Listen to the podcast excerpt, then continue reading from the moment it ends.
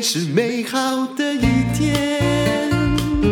欢迎收听人生实用商学院。我们今天继续来讲，到底如果你人生已经快活到了一半哈，我用八十岁来算的话，就活到四十岁。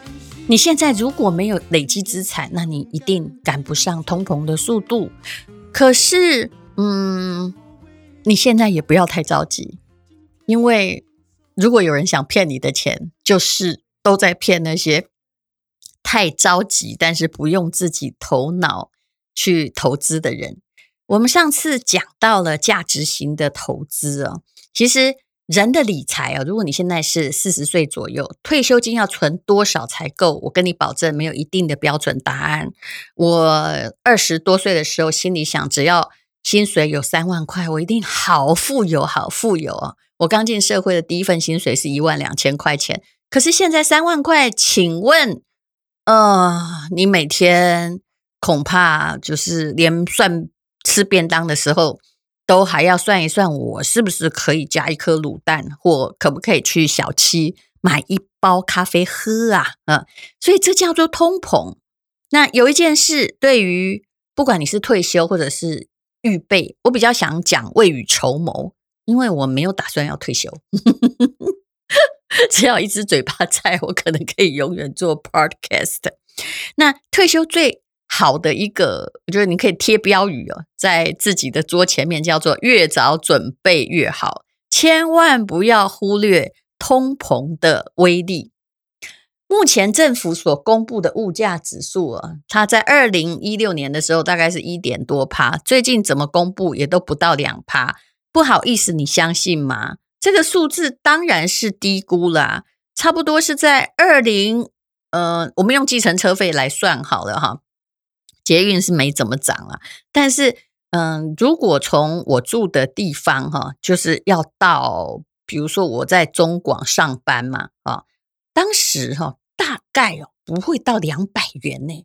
后来我突然，因为我常坐捷运，有一天我突然在坐计程车的时候，发现，哎，怎么会变三百多元呢？其实物价的涨幅蛮可怕的，贴近了四成。那么。物价的攀升的速度比你想象中快。我如果你喜欢相信中央的数据，那你就相信吧。可是如果你有活到了像我们这样一定年岁的话，你就可以知道说，诶，台北曾经很便宜过哦。嗯，有人说哈，按照官方数据的曲线来算的话，四十年来，也就是当时四十年前的一百块钱哦，大概减损了将近五成呐。哈，现在可以买到五十块的东西，你相信吗？我真的不相信，因为我记得是十年前台北的公车票，我完全记得，它只要它从五毛涨到一块五毛，大家已经哀哀叫哦。那你现在是多少钱呢？对不对？现在至少是这种涨最少的都十倍了。退休金的准备随着年龄渐长，势必越来越迫切，所以你未必要准备退休，但是你一定要准备所谓的未雨绸缪的金额。那很多人哦，其实都是呃暴冲型的哈。就有一位在银行当这个外汇交易员，他是说他其实当外汇交易员薪水也很高，可是哎，反而是这个工作让他没有退休金可以存。为什么？因为他对市场消息、国际金融局势很敏感，对不对？那只要嗅到任何机会哦，然后就在那里这个低买高卖，就是说我这次一定要赚一票。糟了。就是这样子的赚一票的心理啊！后来，哎，就你知道，像金融海啸，谁损失最惨呢？答案很可能就是这些交易员或理专，因为他们对自己的相信太笃定了。那所以后来呢，呃，曾经在这些大风浪赚过八笔，然后一笔就把家产输掉，可能还 minus 的人，后来真的都很虔诚的变成了价值。投资的信徒，但是所谓价值投资，哈，我说真的，你也要有一点改变啊。嗯，我之前有专家哈，我曾经对他提出质疑啊，他说哦，只要哈你一直买台积电哈，占多少？占二十五趴，然后或三十趴，反正按照你的年龄比例嘛。然后其他的呢，你都买美国政府债券，那你就可以安稳退休。的确。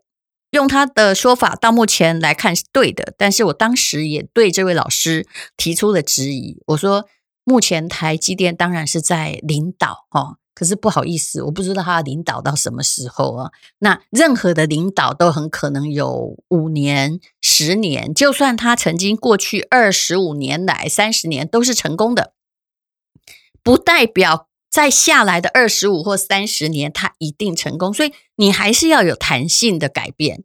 而我说的美国政府债券，那个时候就已经，呃，这个短短的哈，从我提出质疑到现在，也已经验证了。因为现在他也不敢叫人家再买美国政府债，为什么？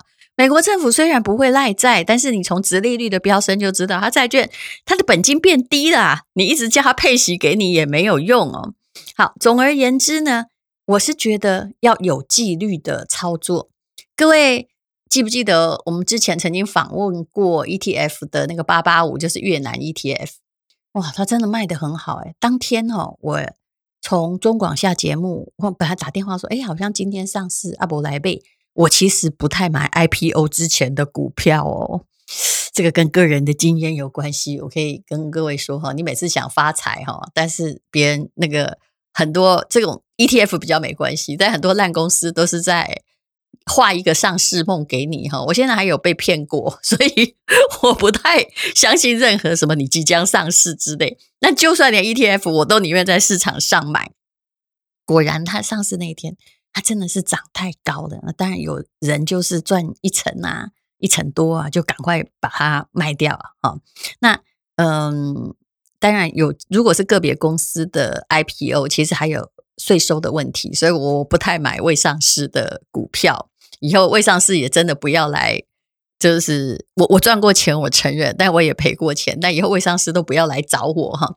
那呃，有关于这个 ETF，其实我说买 ETF 要关心溢价率嘛，但是你要长期操作，其实像零零五零、零零五六，有时候都有蛮高的溢价率。啊，涨太多，你当然不要追涨。为什么？因为我我曾经看过他们好像拿一个涨停板，那真的很荒谬嘛。如果它的成分是五十个不同股票，那就是这它应该涨停板的时候，就是前面那五十个也全部涨停板。哇，历史上哪有出现这么样的大好时节？你不应该去追涨，但是呢，呃，你跌的时候也一定要买很多吗？我也不认为。很多人哦，专家会教你说，跌的时候买两倍。但谁知道什么时候见底呢？啊，就像连这个美股的花旗银行，我那时候真的感谢我那时候没有听李专的话去买啊，因为跌到十五块钱美金的时候，大家都觉得说我们公司已经超跌，然后要买，叫你买一种 accumulator，就是那个 accumulator，我简单说一下哈，有点复杂，就是如果它的股价呢再跌几块钱，就要买加一倍的股票，它是一个长期的。合约哦，然后如果怎样，你就要买多少？它从十五块那时候遇到金融风暴，跌到剩下一块多美金吧。我有朋友这样赔了一亿美金。哎呀，还好哦，当时我应该不太看得懂他怎么计算方式。不要跟这些精算师玩数学，因为他们是把货转嫁给你哦。你这莫名其妙的，你以为你只是买到赔光为止？答案其实常常不是。好，那我现在要讲的是。那个 ETF 的溢价，我后来大概是在前不久吧，有一天我比较闲哈，问题不是它股价多少，而是我闲不闲，我就打电话给我的营业员哦，其实就今天早上，我看他大概十五块多，我就打电话营业员说，哎，我现在要开始做个实验，你先帮我买十张，以后哈，这个每个月的这个时候也买十张，我不加也不减，嗯，那我要来看看长期报酬率是多少，嗯，因为这点闲钱我大概还拿得出来嘛，那。后来呢，呃，他就跟我说：“不好意思哦，呃，现在不能够这样做哦，因为我们又不是定期定额，你现在是在买股票，你这样违反了这个法令的命令。”我说：“那这样吧，其实我也懒得在这个电脑下单或者怎么样哈。我我其实没有真正相信电脑，因为我有朋友就是一天早上起来发现他的电脑损失高达三千万，因为每一个有下错了某个指令，或者是呃。”就是你刚好没看到的时候，其实很危险。那我就跟他说：“那不然每个月月的同一天，你打电话给我，我就买十张啊，你都不要间断，请你帮我记得这件事情。”我公布了之后，哈，我不是要大家跟着我，我只是要做实验。那就有朋友，我相信他很专业，他跟我说，目前的溢价率还高达四点四多。我说对，我明白，但是已经不算溢价高很多，对不对？是有点高，但是请问我每天都要等到它贴近溢价才来买吗？不是啊，价值投资不是这样价值的，你要买固定的数量去赚取平均的长期的效益。那如果哈，其实我如果每个月的假设是五号、六号领薪水日来买的话。我每个月都买一样，那我就可以看到价值投资有没有用。主要是我在做实验，那我不必管说它现在到底是多少钱，我可能买到高的，也可能买到低的。但其实价值投资最重要的是，它拼了命往下跌的时候啊，我其实我真的以历史的经验劝你哈，你不用加码，但是拜托你也不要停扣，因为你会忘了复扣，结果没有赚到你最该赚的钱了。我也并没有相信什么股债要平衡，因为现在的债很可怕。现在的债你很可能买到了，嗯，你认为是债，但其实不是的东西，比如说可转换债、雷曼债、马多夫债，这些配息的全部都是给你债。所以我也觉得大家不需要那么聪明的买债，那你顶多买个，不要只买台湾 ETF 嘛，再买一个海外的 ETF，我觉得。把人生弄得越简单越好。那呃，价值型的投资，以巴菲特来说，这几十年来，他平均一年大概赚个十八到二十趴。大概你就不要相信巴菲特好了，你就是买那个美股的 S M P 五百啊，大概也可以赚到差不多的数字。有时候他还比巴菲特好。那为什么在这里要讲美股，没有要讲完全偏向于台股呢？因为你觉得以后的世界是怎样？台湾最大还是是一个国际市场？答案一定是后者啊！那你一定要，你不要管那些美元涨不涨、跌不跌哦。那你一定要有一些海外的资产啊。美元跌哦，台积电或者是其他的比我们更伤心啊。那前不久很多人。就是在美元跌的时候，二十八块，我拼了命哦，就把其实以后小孩可以用到的美元赶快把它出掉，好像美国会崩盘似的。其实大家不用操这个心，因为一那个在你的资产比例占的很少；二其实很看得清楚，央行就守在二十八块左右，就是只有左跟右哈。那因为如果台币。对美元大幅的升值，事实上非常不利，因为我们是一个出口，重要的是我们是一个出口的地方哈。对于其实对于非美国之外的，全部都是非常非常的不利。